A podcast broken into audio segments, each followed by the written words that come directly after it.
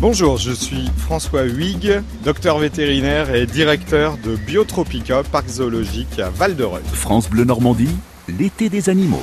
Nous sommes, comme vous l'entendez, devant la grande cascade de Biotropica, au cœur de la végétation tropicale, devant le bassin des tortues alligators.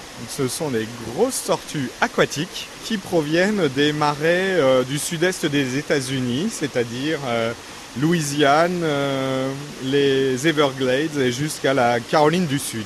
Les cinq individus qui sont là sont assez remarquables de par leur taille, hein. ils font plus de 60-70 cm de long. Euh, la plus grosse tortue là c'est un mâle qui doit faire pas loin de 60 kg, avec une tête qui fait 25 euh, cm de diamètre. C'est quand même des animaux aux mensurations hors normes. Et ce sont des grandes paresseuses, elles sont impressionnantes mais en fait elles ne font rien de leur journée, elles vivent le derrière dans la vase la gueule grande ouverte, et elles ont la particularité d'avoir une langue qui mime un petit ver de terre qui frétille. Donc elles ne ressemblent pas vraiment à une tortue. La gueule grande ouverte au fond de la rivière, et les petits poissons viennent voir, à se dire mais qu'est-ce que c'est que ce petit ver de terre? Ils viennent pour picorer le ver de terre. Au moment où la tête s'engage pour manger le petit ver de tête, la gueule de la tortue alligator se referme et elle a mangé pour sa semaine. Donc c'est voilà la, vie de la tortue alligator, ça se résume à peu près à ça. Alors une fois l'an, il y a un petit peu d'activité sexuelle. Hein. Alors là François, elles, euh, elles dorment, vous me dites euh, que ce sont des grandes paresseuses. Est-ce que vous vous en occupez? Est-ce qu'il y a un soin à leur apporter? Alors il y a un soin à leur apporter. Euh, d'une part, les nourrir une fois la semaine, grand maximum ne pas les nourrir pendant l'hiver parce que dans leur habitat d'origine, il y a un hiver et au cours duquel elles ne mangent pas. Donc il faut absolument mimer cet aspect-là euh, en captivité.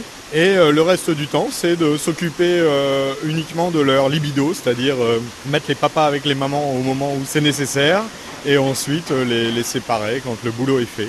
Voilà, ça se résume un petit peu à ça. Au-delà, j'ai envie de dire, bien sûr, de la filtration de l'eau, du chauffage de l'eau, etc., qui fait partie de notre, notre activité, mais auquel je ne pense pas forcément. Évidemment, il y a avant tout l'entretien de, de leur milieu de vie.